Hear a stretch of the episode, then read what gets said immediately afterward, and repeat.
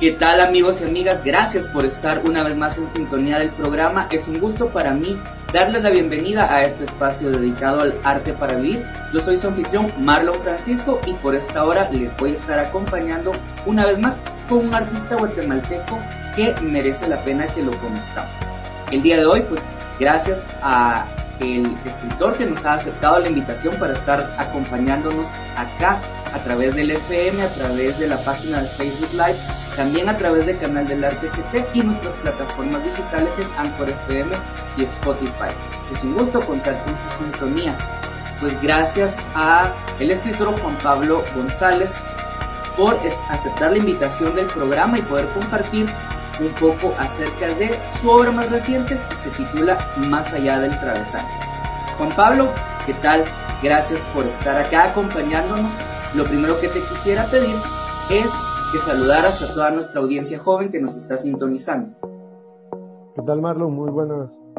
Realmente muchísimas gracias por, por este espacio, por este espacio, por continuar con este espacio a pesar de, de todos los procesos de la pandemia y todos estos cambios que, que se han tenido que realizar, digamos, y, pues en serio, muchas gracias. Un saludo a todas las oyentes y a todos los oyentes que, que, pues sabemos que siguen Radio Universidad y a todas las demás plataformas por las cuales se va a dar a conocer todo este diálogo que vamos a tener nosotros. Muchísimas gracias, Marlon. Te lo agradecemos también por haber aceptado esta invitación. Juan Pablo, lo primero que me gustaría que conversáramos antes de entrar de lleno a hablar del libro que obviamente tiene una temática muy interesante que al lector joven le va a gustar. Yo lo que quisiera saber es regresar un poquito a, esas primeras etapas, a las etapas tempranas. ¿Cuándo te acercaste por primera vez a la literatura? ¿Qué tipo de libros te gustaba leer? ¿Qué autores guatemaltecos leías? ¿Y cómo fue que despertó la curiosidad, la literatura en una persona tan joven para querer dedicarse posteriormente a, ella. Muchas, muchas gracias, Marlon. Pues realmente algo, algo que siempre, que siempre le lleva a uno ese tipo de añoranza de, de niño, ¿no? Porque recuerdo que los primeros textos que leía, por ejemplo, recuerdo que, que, que, por parte de mi familia, mi mamá me obsequió una historieta de Garfield y a partir de esa historieta me comencé a involucrar muchísimo en la lectura. Tenía tal vez unos cinco o seis años y, digamos en ese quehacer, en ese quehacer de los padres, recuerdo que mi mamá siempre nos, nos decía que antes de ir a jugar o, o ir a, ir a, qué sé yo, a salir a, a molestar con mi hermano, pues teníamos que leer una hora, ¿no? Entonces, en ese sentido, pues a mí no me costaba mucho eso porque realmente me gustaba y, y recuerdo que los primeros textos que, que leí estaban muy vinculados a, la cuestión religiosa. Me recuerdo que leía muchísimo el catecismo, era algo que, que no sé, digamos, en, mi casa recuerdo teníamos varios libros, pero, pero Garfield fue el primero que se lo leí creo que durante dos años hasta que mi mamá me dijo, no, mira, ya, ya agarrado otros libros, o sea, ya deja ese. Luego me recuerdo que trabajé mucho con lo del catecismo, mucho en ese sentido de, de un tipo de acercamiento a, a, la literatura como tal, ¿no? Es decir, se fue dando a partir de cuentos de, desde muy pequeño, digamos, tal vez mi primer acercamiento también fue con, con Benedetti, con la tregua de Benedetti, fue, fue algo que lo leí entre los nueve y diez años, que, que tal vez, pues hoy, hoy todavía es un texto muy recurrente a nivel universitario y todo, y, y entonces de a poco me fui involucrando en todo este proceso, ¿no? Digamos, en, también eh, en Asturias, me recuerdo que leía al señor presidente, por ahí no lo entendía, la verdad, o sea, porque estaba como muy pequeño, pero, pero, pero me, me gustaba, digamos, un poco esta, esta dinámica de cómo Asturias iba manejando su, su lenguaje y cómo iba construyendo determinados personajes. En, en ese plano, en ese plano, digamos que sí fue como alimentarme muchísimo con, te diría que, que era alimentarme mucho con las lecturas que podía hacer en los periódicos también, ¿no? Digamos, hoy tal vez las generaciones actuales dirán, no, pero, pero eso ya quedó como atrás, ¿no? Porque los, los periódicos ya no sé qué tanto, qué, qué tanto son leídos por los jóvenes, pero recuerdo que, que en el trabajo de mi papá, donde usualmente nosotros pasamos las tardes como familia, él, él compraba, compraba prensa libre, compraba nuestro diario, compraba el día y creo que compraba el periódico a veces, ¿no? Eh, y entonces, pues ahí de repente uno se encontraba, digamos, algún cuento o algún tipo de reseña de, acerca de algún autor. Y, y, eso pues me fue, me fue como enganchando muchísimo, ¿no? Me fue enganchando mucho a la literatura, eh, a todo este proceso, digamos, que se ha venido dando. Y, y pues ahí, ahí ha sido un poco esta génesis de, de dónde viene este Juan Pablo Lector, ¿no? Y dar ese salto de lector, de, bueno, yo me imagino porque eso también influye mucho, el leer, eh, te recordás que justamente el periódico tenía lecturas de verano, entonces ahí uno conocía eh, relatos de autores tanto internacionales como autores guatemaltecos. Pues eso ayuda a ampliar la perspectiva de uno, ayuda a mejorar también en la ortografía. Los jóvenes no nos creerán, pero eso influye mucho también en cómo uno mejora su ortografía. Y obviamente eso te va dando ideas, te va motivando también a decir, bueno, yo tengo ganas de, pues a algunos se nos da por escribir poesía, a otros por más tarde escribir narrativa, pero siempre queda como ese famoso gusanillo. ¿Cómo fue la inquietud? ¿A qué edad te dio esa inquietud de decir, bueno, yo leo esto mm, gracias a que mis papás pues no me obligan, pero me estimulan a, mantener los hábitos de lectura. Ahora también a mí me ha quedado la inquietud de poder empezar a escribir. ¿Cómo fue que empezó a ocurrir eso? Y fíjate que fue pues una cuestión muy peculiar porque como, como bien lo, lo planteas vos al inicio, en mi caso pues siempre ha sido el gusto por los deportes, por el fútbol, digamos, y, y bueno, los deportes en general, la verdad, porque recuerdo escuchar mucho la, la vuelta ciclística de Guatemala en octubre, usualmente por la radio, e imaginar todo esto, ¿no? O sea, antes todo era con, como mucho la, la imaginación, ¿no? Entonces, me recuerdo que en ese proceso yo de pequeño lo que hacía era recortar, recortar muchas cosas de deportes en, en, de los periódicos y los pegaba en cuadernos o en hojas y tenía un tipo como de, de mis propios anuarios de los eventos deportivos y yo iba haciendo como un pequeño, una pequeña reseña de cada uno de ellos, ¿no? Y entonces en ese proceso eh, me parece que va como, como surgiendo esa vena, esa vena creativa, ¿no? Y, y en toda esta dinámica, en toda esa dinámica, te diría que, que por ahí en, en, en los básicos y en diversificados siempre fue, digamos, de mi gusto los cursos como literatura, literatura universal o las mismas historias sociales, digamos, siempre fue como como tratar de involucrarme mucho en esos procesos de investigar temas que me llamaban la atención, digamos, la Primera Guerra Mundial y, y demás. Y entonces, en todo eso, me parece que fue, se fue consolidando de alguna manera y te diría que, pues, siempre escribe uno ciertas cosas, digamos, de, de joven que por ahí luego uno no quiere volver a sus primeros textos, pero, pero son cuestiones que, que uno escribe, ¿no? Eh, yo le menciono a los, a los estudiantes muchas veces, es, es un tipo de, de romanticismo mega cursi, ¿no? El que, el que uno explaya usualmente en esas, en esos primeros textos, a veces, ¿no? Y, y en mi caso, pues, recuerdo que fue ya en los primeros años de la universidad, en los que sí tenía, digamos, varios apuntes en diversos cuadernos, iba haciendo digamos, ciertas construcciones a partir de ideas, o en los mismos cuadernos de, de, de la universidad. Me recuerdo que, que habían compañeros que me molestaban porque yo, yo colocaba siempre, digamos, nota para, eh, idea para escribir, ¿no? O, pero así, lo colocaba incluso aparte, ¿no? Idea para escribir. Dentro del salón de clases decían algo o, o estaba observando hacia afuera, no sé, y, y algo me hacía clic, ¿no? Me, alguna idea me llegaba y entonces pues sí, las tenía por ahí anotadas y entonces, no sé, en todo ese proceso va uno de alguna manera descubriendo cuál es su voz narrativa, cuál es, digamos, el estilo que más le llama la atención. En mi caso particularmente me llama mucho la atención, digamos, trabajar la, narrativa breve o, o más que todo estos cuentos y demás. Eh, la poesía creo que sí implica un proceso de interiorización más fuerte, la verdad. Entonces, en mi caso, pues me, me, me, sumerjo en la, en la narrativa, ¿no? Y ahora el otro brazo de esta entrevista y también de tu literatura. Creo que va a ir la respuesta parecida, pero de todos modos es importante compartírselo a la audiencia. Los deportes, me imagino que, como bien comentaste, desde niño, aparte de, ser ávido lector, también te entusiasmaron los deportes.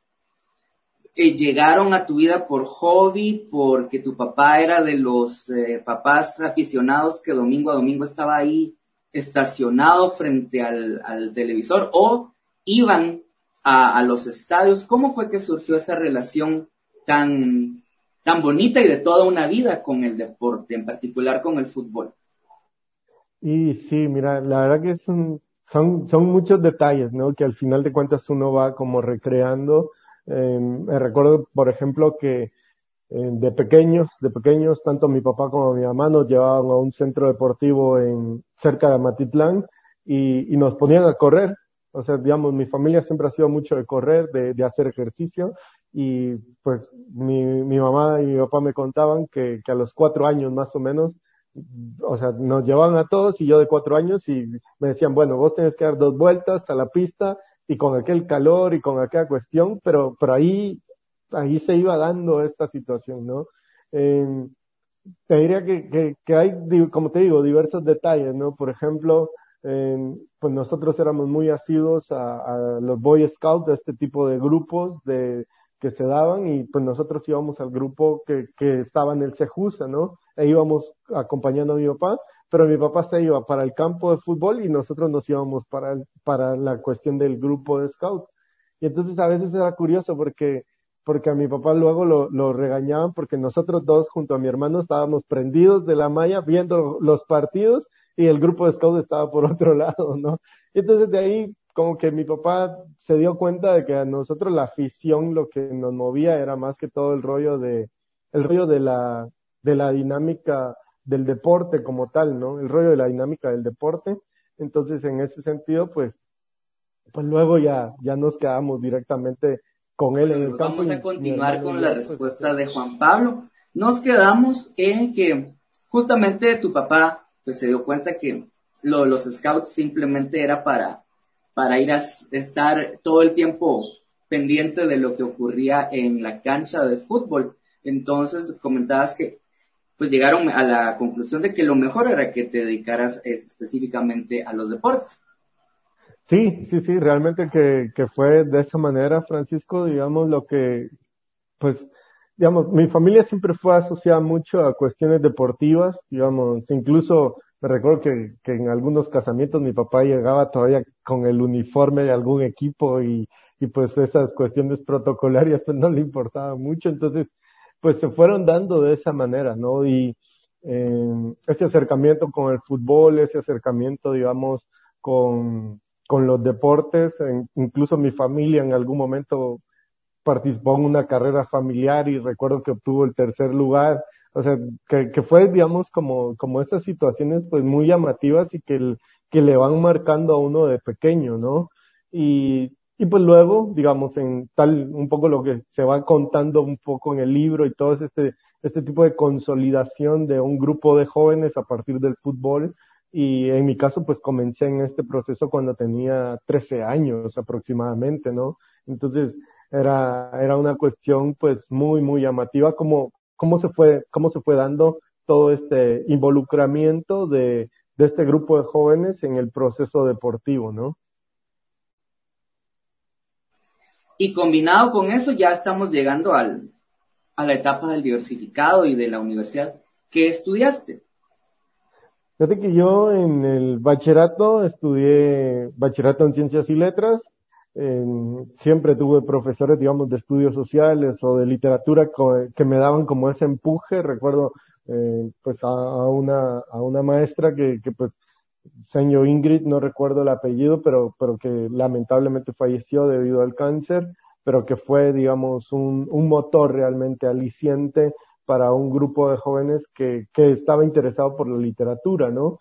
Ya en el acercamiento a los estudios universitarios, pues de entrada te diría que lo primero que a mí me llamó la atención fue el periodismo, ¿no? Digamos, era, era como, como la ruta que a mí me interesaba muchísimo realmente no sabía que existía la carrera de letras como tal en la universidad hasta que pues se dio este proceso de, de no poder entrar a periodismo ese primer año y entonces pues dije, bueno, voy a buscar algo que, que se parece, ¿no? Algo que, que tal vez me permita este primer año acercarme a lo que a mí me gusta. Y curiosamente, pues me fui a meter a la biblioteca, agarré los catálogos de estudio y, ahí encontré la carrera de letras y comencé a indagar un poco en ese momento y, me di cuenta que el examen que, tenía, el único examen que había hecho, el de lenguaje, pues me servía para entrar a letras en ese momento y, pues me metí, digamos, curiosamente yo comencé a estudiar un 14 de febrero, me recuerdo, del 2015, del 2005, perdón. Y lo recuerdo porque pues es la fecha pues del Día del Cariño y todo ese rollo. Yo estaba puro pollito comprado el primer día de clases en la U, ¿no? Y, y, y ahí me enganché, me enganché con la literatura, conocí a gente que en serio me, me movió muchísimo, armábamos obras de teatro, comenzamos a, a, generar otro tipo de grupos y dinámicas eh, que se fueron dando, digamos, siempre involucrando la literatura, el arte, la cultura, y entonces ahí me fui involucrando en todos estos procesos. Ya en esa etapa universitaria, ¿qué te gustaba leer? Mira, personalmente me gustó y me enganchó muchísimo el teatro, ¿no? Digamos, en, en, el, en la literatura, por ejemplo, en la literatura grecolatina me fascinaron las comedias. Edipo, digamos que ya lo lee uno en el bachillerato y todo, pues ya en la U lo ve con otras dinámicas y todo, pero las comedias fueron las que me, me engancharon muchísimo, ¿no? Tal vez porque dicen que, que soy, soy como muy jodón a veces, eh, ya cuando tengo cierto grado de confianza con la gente y todo, pero, pero las comedias me engancharon y me enganchó muchísimo el teatro, la verdad. A muchos compañeros pues me decían, no, mira que a mí el teatro no muy me gusta y demás, pero, o sea, leerlo como tal, ¿no? Pero, pero a mí me enganchó mucho el teatro, ya luego, digamos, por ejemplo, hay, hay momentos cumbres que uno se va enganchando, como leer El infierno de Dante, por ejemplo, ¿no? Y una cuestión apoteósica, el ir avanzando con todo, con todo este devenir de la literatura y pues en todo este proceso, pues conocer muchísimo, muchísimos autores, ¿no? Y, y eso es lo, lo, peculiar. Me recuerdo que, que el, como estudiante de letras pasaba más horas en la biblioteca central de la universidad, ahí en el área de referencia, posiblemente las señores lo conocían a uno, porque casi todos los días llegábamos al, al área de referencia a buscar eh, textos teóricos, diccionarios de, de, de, literatura o cuestiones así muy, muy teóricas, siempre enfocado en, en, la, en, la, en la literatura como tal, ¿no? Y entonces, en, en ese sentido, luego, pues ya en ese proceso, yo les digo a los estudiantes, miren, llegar a la literatura europea y norteamericana es, es, es casi que un, un gusto enorme, ¿no? Toparme con un mundo feliz de Huxley, el mismo extranjero de Camus, eh, muchos, muchos otros textos, digamos, que, que uno puede ver en estos procesos universitarios, te va abriendo, te va abriendo un poco, un poco la mente, ¿no? Y te va quitando ese blindaje mental que muchas veces tenemos nosotros, ¿no? Y en esta primera etapa universitaria, me imagino que también estabas empezando, como bien comentabas, ya tenías notas respecto a qué te gustaba escribir. ¿Qué cambios notaste entre estos ya, estos gérmenes, estos prototextos de lo que habías empezado a escribir en la etapa de adolescente. Sí, se, marca una madurez, por supuesto, ¿no? Digamos, se marca una madurez, digamos, no solo en el plano temático, sino en el plano también de, de cómo, digamos, el cómo, ¿no? La forma de cómo uno va articulando sus ideas y demás. Eh, digamos, durante el proceso de la universidad, tal vez no, no es tanto el trabajo creativo como tal, sino que es el trabajo del que hacer ensayos académicos y que respondan siempre a este tipo de estructuras.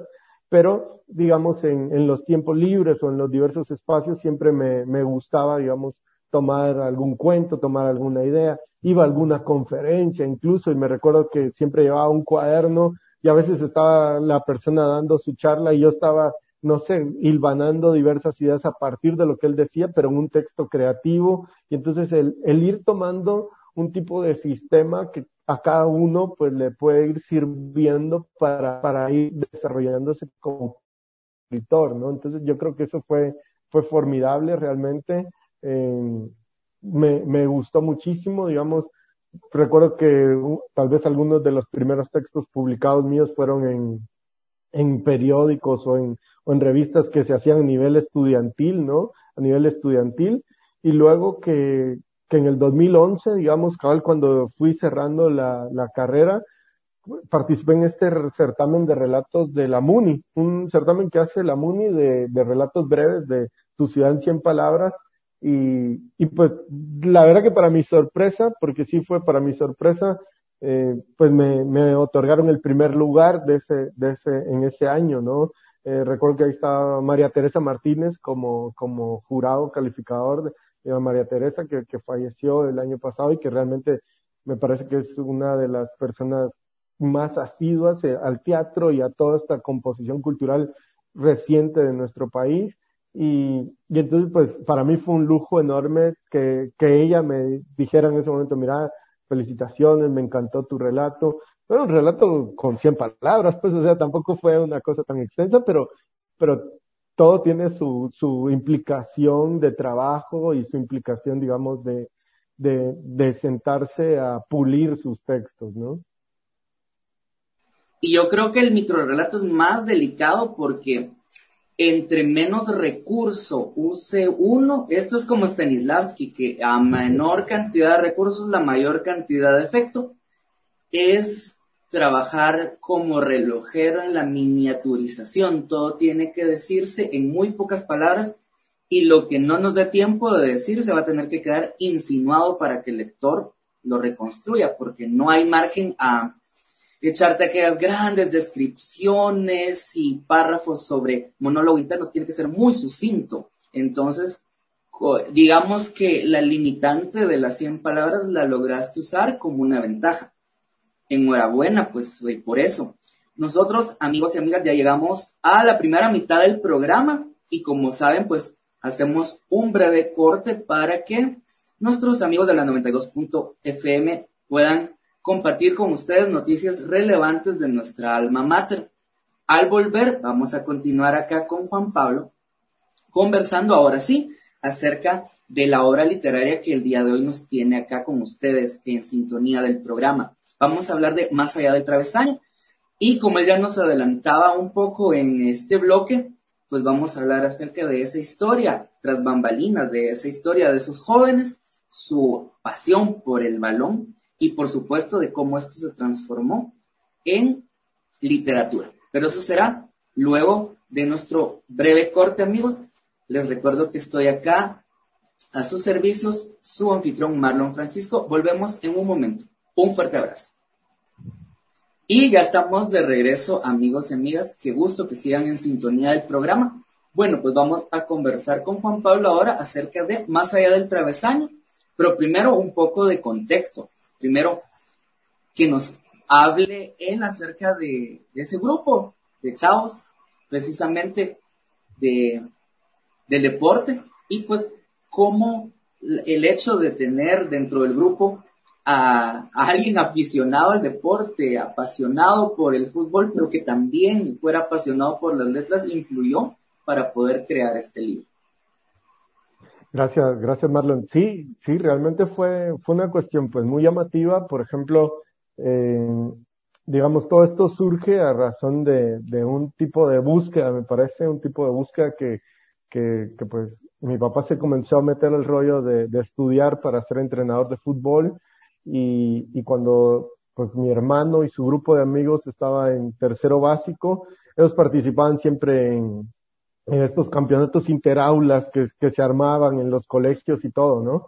Y entonces, pues, ahí surgió en primera instancia un tipo de inquietud por, por ir a, a primero a entrenar, ¿no? En este proceso de, de tomar al grupo e ir a entrenar en vacaciones y luego, pues, se fue dando que, que el grupo, pues, iba, digamos, de alguna manera solicitando que, que se siguiera con estos entrenos y con este tipo de dinámicas ya a lo largo del año, ¿no? Entonces me recuerdo que en tercero básico comenzamos a ir a entrenar allá a Gerona, eh, creo que es que 15, 15 avenidas, 16 avenidas, la verdad que no, no lo ubico tanto, pero comenzamos a ir a entrenar a Gerona, antes cuando el, el campo era de tierra, ahora pues uno va y los campos ya están pues más cuidados y todo, antes pues la verdad que era, que era una, una cuestión de tierra impresionante y entonces de a poco, de a poco nos fuimos consolidando como, como grupo y como equipo, me parece más como grupo, ¿no? Eh, los amigos de mi hermano y en mi caso que venía un par de grados abajo de ellos, pues me, me involucré con ellos, ¿no? Y entonces ellos de alguna manera se convierten en, en los personajes principales en todo este proceso que se va dando en el libro, en el libro de Más allá del travesaño, que, que pues la verdad se consolidó, se consolidó en 20 años, ¿no? En 20 años. Este, este libro se fue, se fue entretejiendo a partir de, de diversas anécdotas, de diversas vivencias, de muy pocos logros deportivos, la verdad, pero, pero de mucho, de mucho compañerismo y, y de mucha fraternidad, como se puede ir consolidando en un grupo, un grupo que responde a un mismo interés, que en este caso era el fútbol, ¿no? Entonces, pues en esa dinámica se, se fue consolidando el grupo hasta que, pues, un día mi papá nos dijo, no, mire muchacho, que, que vamos a ir a jugar al Cejusa, nos dijo que digamos que era como, como nuestro top en ese momento, ¿no? Nosotros le decíamos, no, papá, vos estás loco, o sea, no, o sea, la verdad que saber de dónde te inventaste eso. Y, oh sorpresa, a los pocos meses, casi que al año, teníamos la oportunidad de ingresar al campeonato y todo. Y, y nosotros éramos pequeñísimos porque entramos al campeonato de la categoría libre y entonces pues enfrentábamos a jugadores, yo tenía tres, como 14, 15 años y mucho, y enfrentábamos a gente de 40, 50 años y entonces era una cosa que nos miraban como un equipo de nanitos, ¿no? Pero, pero eso fue también parte de la experiencia que se fue logrando y que se fue dando en este proceso, digamos, de del quehacer deportivo y de la consolidación de, este equipo como tal, ¿no? Y ahora la parte literaria, ¿cómo fue que se fue ya construyendo el, el andamiaje eh, técnico? Porque así como también el fútbol lleva técnica, obviamente también la narrativa conlleva su, pues todo su oficio, ¿no? Entonces nos gustaría que nos hablaras de la otra parte, cómo esa historia, que es una historia, como bien dijiste, cotidiana, inmediata, muy cercana a usted, ya se transforma en un material literario. Sí, esa, es una parte siempre medular, ¿no? Porque pareciera que siempre estaba la, la inquietud, digamos, de, de, de poner por escrito mucho de lo que ocurría con, con los compañeros del equipo y todo esto, pero esto, esto viene derivado, digamos, te diría casi que un proceso de, de, de sanación de alguna parte, porque pues mi papá falleció en el 2018 eh, derivado de, un cáncer pulmonar, pulmonar y, y, entonces digamos que, que, a partir de esto se, digamos, me, me quedó siempre como la inquietud, ¿no? De, de tratar de, construir ciertos legados familiares o legados que, que de alguna manera nosotros pudiésemos tener como, como textos, ¿no? Y esto pues se lo mencionó, por ejemplo, algunos compañeros en algún momento de que eh, una vez acá en mi casa se entraron a robar el 24 de diciembre, ¿no? El 24 de diciembre se, se metieron a robar y se robaron muchas cosas, un, un, par de televisores, una computadora, pero, pero no sé, digamos, me, me recuerdo que, que, que mi mamá y mi papá dijeron, mire, por suerte no tocaron a los perritos, dijo, por suerte no les hicieron nada a los perritos. Y entonces, en ese sentido es como, como que uno va agudizando su sensibilidad hacia decir, hay cosas más importantes, ¿no? hay cosas más importantes, hay cosas en serio más trascendentales que las cosas materiales como tal. Y, y a partir de eso me parece que en ese quehacer sensible, pues me, me lancé a la tarea realmente como, como un proceso de sanación en un, en un inicio, ¿no? De comenzar a escribir ciertas historias, ciertas anécdotas de las cuales pues me iba recordando, ¿no? Y, y en algún primer momento, digamos, en algún primer momento, eh, esto yo se lo compartí en un grupo de WhatsApp, digamos ahora tan, tan usuales los grupos de WhatsApp, un, un primer relato, ¿no? Un primer relato construido para, para el cumpleaños de mi hermano, me recuerdo, que, que yo dije, bueno, pero ¿qué puedo regalar a aquel? Entonces, bueno, dije, oh, aquí tengo este relato, él metió el primer gol del equipo, entonces pues ahí yo ya tenía construido este relato, entonces se lo compartí y pues toda la gente así del equipo, no, que qué buena onda, que mira, seguí, o sea, seguí escribiendo. Ellos no sabían que yo ya tenía el plan de alguna manera, que yo tenía el plan de, de ir consolidando todas estas historias que habíamos vivido y que, y que pues lleva, como bien mencionas, lleva un proceso, ¿no? Digamos, fueron casi ocho meses de estar escribiendo estos, estos relatos, de estar releyendo este borrador y, y vos sabrás que, que uno comienza casi que a autocensurarse en algún momento, ¿no? Que comenzás a mutilar de sobremanera el texto y todo, pero pues ahí sí que, que la vida me, me abrió muchísimas puertas, la verdad, esta, hoy, el poder compartir con tu persona acá, realmente muchísimas gracias. Y, y todo fue parte de este proceso, de este proceso que se consolidó a partir de, de, la muerte de mi papá, de cómo pues el libro también responde un poco a esa dinámica de, de, de cómo a veces uno como hijo mm, no, no se acerca a esos planos sensibles y, y trabajar incluso desde esta mirada de, de una masculinidad más sensible que se, que se acerca, digamos, a, a, esa parte emocional y que la enfrenta de alguna manera y la expone, ¿no? Porque al final de cuentas el, el libro responde a eso y, y pues para alguno que haya tenido alguna pérdida o algo, creo que el libro pues le podría hacer clic o lo podría enganchar también. ¿no?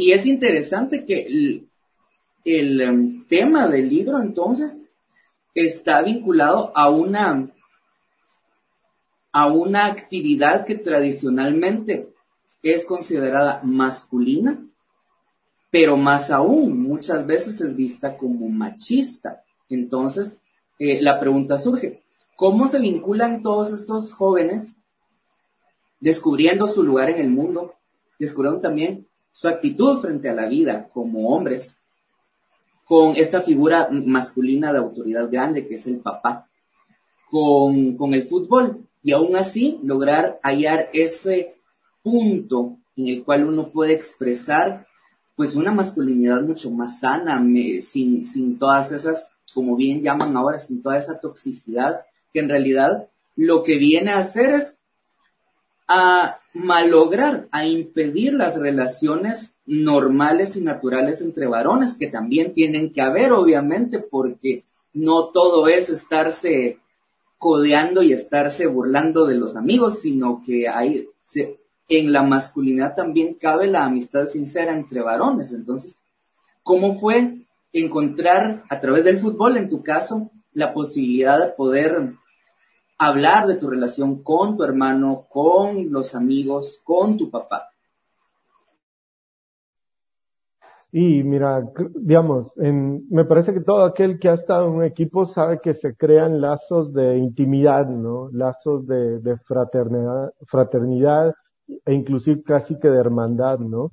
En ese proceso, pues, digamos, creo que, creo que en ese sentido hubo, hubo muchos momentos, hubo muchos momentos, por ejemplo, donde, pues, esa figura de autoridad, como bien mencionas, la figura de, de, de mi papá como el director de, del equipo y todo esto, pues, tuvo muchos momentos en los cuales los mismos compañeros del equipo se acercaban a comentarle diversas situaciones o problemas muy personales, ¿no? Eh, planteamos dinámicas de, de, conflictos con sus padres en casa, conflictos con, con las novias, conflictos de sexualidad, digamos que se quedan mucho incluso en el proceso de, de, la, intimiza, de la intimización o de la intimidad que se puede generar entre, entre dos personas, ¿no? Y entonces en ese proceso, a mí me parece que fue, fue muy importante, digamos, el equipo para, para, para ir consolidando a, a este grupo de jóvenes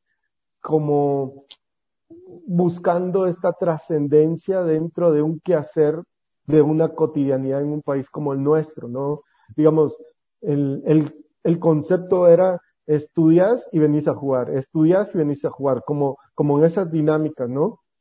Y, y recuerdo que, que habían compañeros que tenían problemas con las drogas, pero que, que se trataban de, de aliar al, al equipo, habían compañeros que comenzaron a tener problemas con el alcohol, y entonces había como, como esta siempre situación que el equipo te jalaba, ¿no? Te jalaba, digamos, podríamos decirlo que casi religiosamente estabas ahí los sábados en la tarde en el Sejusa y por X o Y razón ahí tenías que estar ese, ese día, ¿no?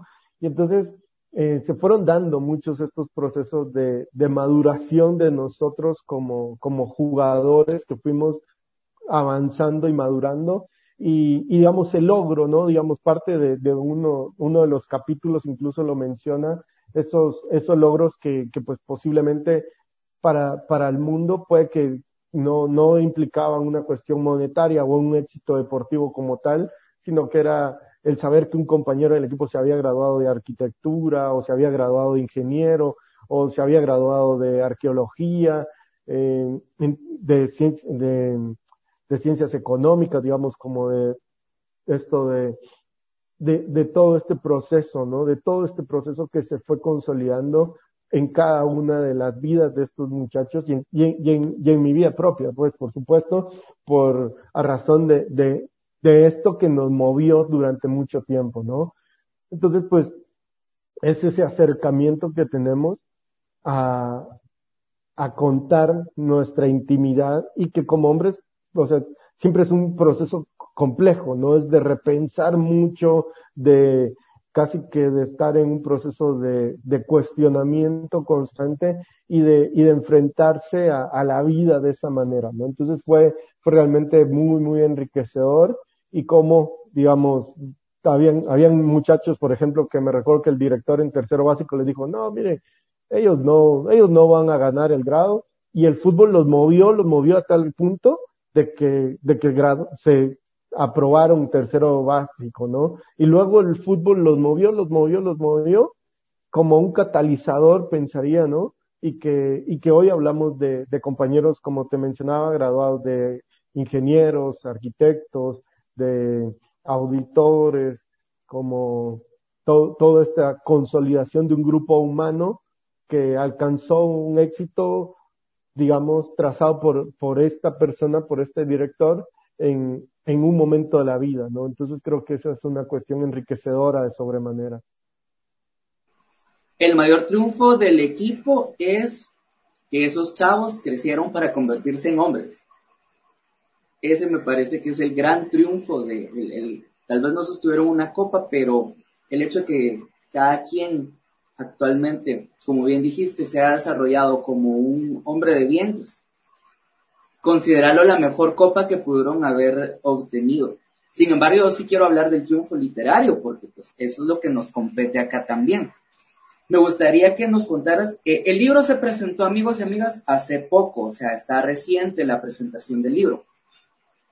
Y obviamente el día de la presentación lo selló muy bien, la euforia no te deja dimensionar realmente qué está pasando, porque ese día uno o, o no está dándose cuenta de toda la dinámica alrededor y uno está muy enfocado, está muy nervioso por la presentación, o por el contrario está ansioso de, por los números. Y también creo que la actitud de estar tan enfocado en los números no es bueno. Sin embargo, ahora que ya, digamos, ya se asentaron un poco las aguas, me gustaría que nos contaras cómo te fue con la presentación del libro y el recibimiento que ha tenido la obra en, estos, en estas semanas posteriores al lanzamiento.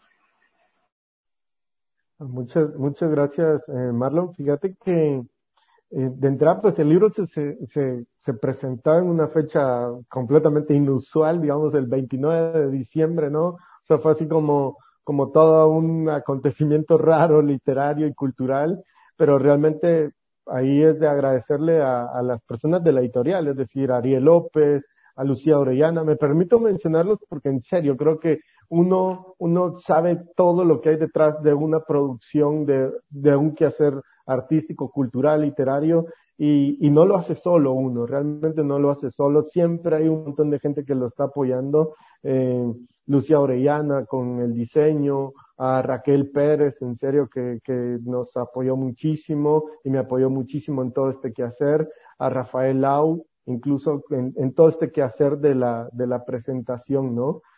Y el libro, pues, digamos, eh, sale a la luz, ¿no? Sale a la luz en el 29, el 29 de, de diciembre, y como bien vos lo mencionas, ese, ese éxtasis que se crea de alguna manera, ¿no? Esa, esa, digamos, euforia que lo sobrepasa uno eh, de ver ya, publicada una primera obra, en mi caso pues es un primer texto ya completo mío, donde pues de a poco, de a poco uno va descubriendo todo este mundo, todo este mundo, digamos, literario.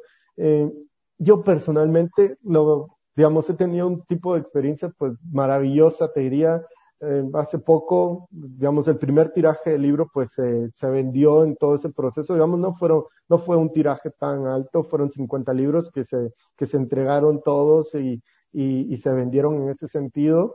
Eh, pero, digamos, hubo un comentario que, que, te juro que me movió muchísimo de un niño de 11 años que, que pues una señora me, lo comentaba y me dice, mire, es que vino un niño, se quedó acá eh, con su familia una, semana en mi casa, tomó el libro y el viernes que me lo devolvió me dijo, mire, qué golazos en ese libro. La verdad que me gustó. La verdad que ese comentario del niño te juro que es, que digamos como la mejor ganancia que uno puede tener, ¿no? Que uno puede tener. Y asociado un poco a eso, eh, me gustaría leer la parte de la introducción del libro para, para digamos de alguna manera darle, darle ese sabor a la gente de, de cómo va un poco esta construcción, porque es, es una, lectura, pues, que en mi sentido es buscar un tipo de atrapar al lector de alguna manera con la parte narrativa como tal, ¿no?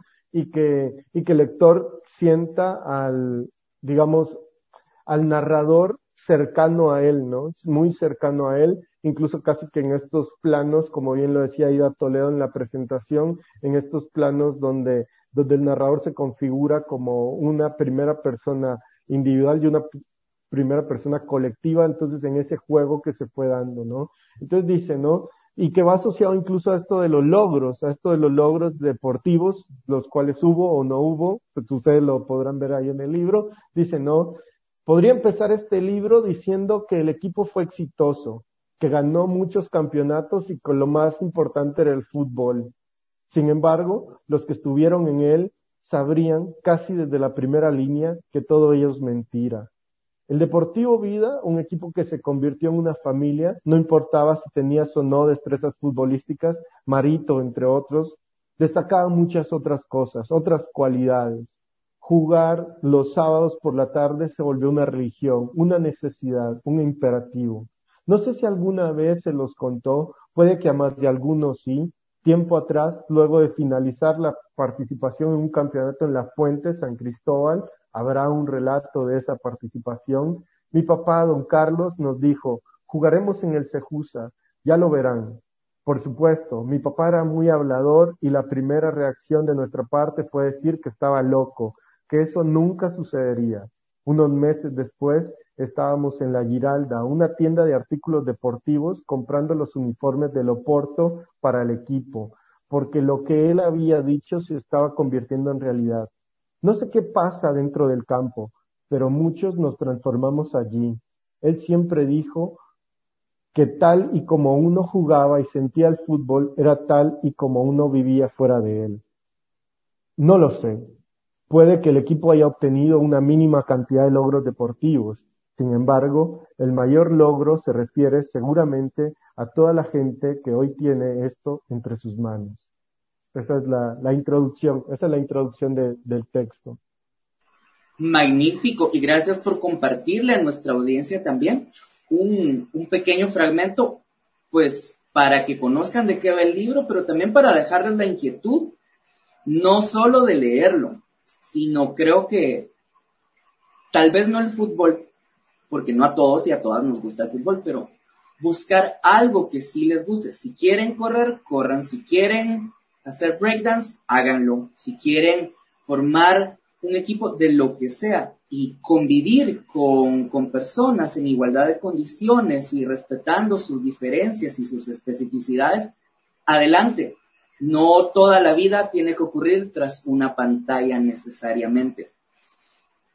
Desafortunadamente, amigos y amigas, ya se nos acabó el tiempo del programa, pero en este caso no es con tristeza que lo despedimos, sino fue una hora bien invertida. Definitivamente la hemos pasado muy bien.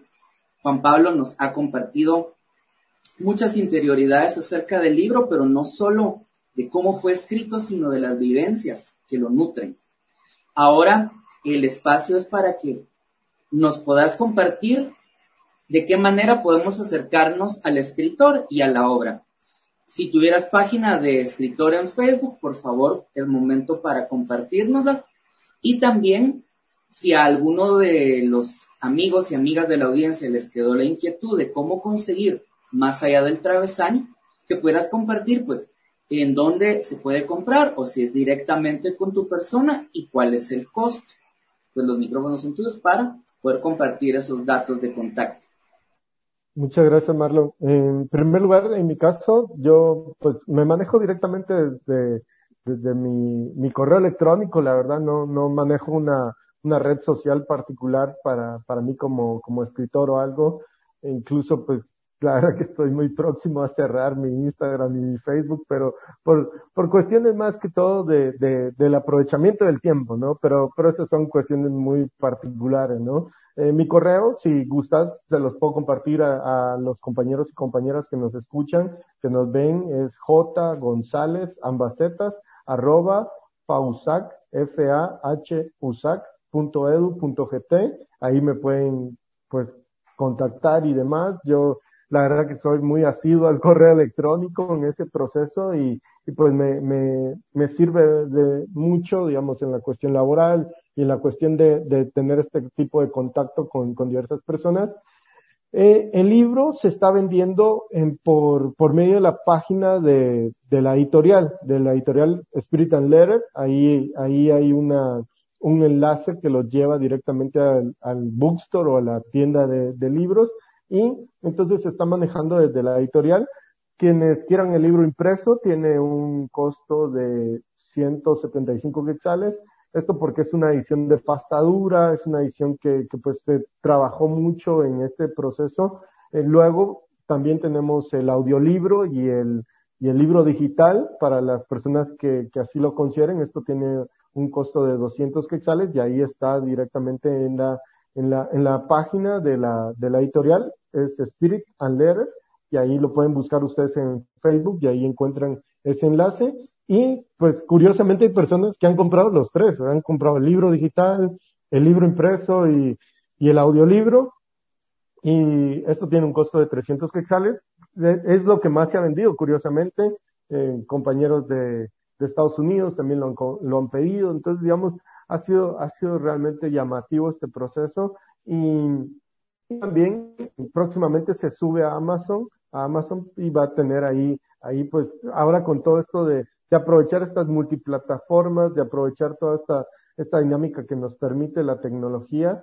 Y, y, pues de mi parte realmente, Marlon Francisco, agradecerte muchísimo este espacio para tu servidor. Eh, ahí estoy siempre a la disposición realmente. Muchísimas gracias y, y, pues agradecerle a todo el público que, que puede escuchar, oír, ver y descargar estas, estas entrevistas que me parecen que, que vienen a enriquecer todo este proceso cultural que se desarrolla en nuestro país. Te lo agradecemos mucho, pues la idea siempre ha sido mantener esto como un espacio vigente para cada vez más personas que se acerquen al arte y la cultura y en especial para también para que los artistas tengan pues dónde venir, como te decía yo fuera del aire, a esta su casa. En este caso, literalmente a esta mi casa, porque habitualmente era hacer los honores como anfitrión allá en la cabina de la radio, pero ahora pues están acá en esta su casa también y es un gusto que vengan a compartir esta hora, no solo con la audiencia, sino conmigo, porque significa mucho que la gente siga creyendo, artistas sigan creyendo en lo que estamos emprendiendo acá y en el programa. Pues el tiempo se nos ha acabado amigos, Juan Pablo, a nombre de la Radio Universidad, a nombre, pues, habitualmente digo de la Facultad de Ingeniería, pero en este caso, pues, también como compañeros de, nuestra alma mater de la Facultad de Humanidades, pues también enhorabuena porque vemos que desde dos aspectos diferentes la facultad sigue produciendo gente que está trabajando no solo como asadón, sino que está creando cosas para los y las demás. Y también a nombre de los distintos espacios que tenemos las multiplataformas, acá Canal del Arte, Spotify, Anchor FM y por supuesto también a través de la página donde ustedes van a ver esta entrevista en video. Te agradecemos por el tiempo que nos has dedicado, felicidades por el libro, por las vivencias y pues también te auguro que se deben venir muchas cosas más con la literatura en tu vida. Mira que hemos tenido, como bien dijo un escritor, hemos tenido la mano santa para ese tipo de cosas, así que augurado que vienen muchas cosas buenas literarias para tu vida. Nosotros, amigos y amigas, volveremos la próxima semana con un tema interesante del arte para vivir. Por el momento, los micrófonos son para nuestro invitado para que él se despida de la audiencia. De mi parte, un fuerte abrazo. Muchas gracias Marlon, muchas gracias por tus palabras y en serio, pues invitar a todos aquellos que, están acercándose al arte o que desean realmente consolidarse como creadores, pues que lo hagan, que no lo piensen tanto, sino que lo hagan y que se lancen al agua como muchos nos hemos lanzado al agua. Y esto nos ha abierto muchísimas puertas, esta una de ellas. Muchísimas gracias Marlon, muchísimas gracias a tu audiencia y a seguir fortaleciendo este quehacer literario, cultural pues de, nuestro país y creo que en esta dinámica globalizadora de, de Centroamérica. ¿no? Muchas gracias Marlon, muy amables a todos. Hasta pronto amigos, nos vemos.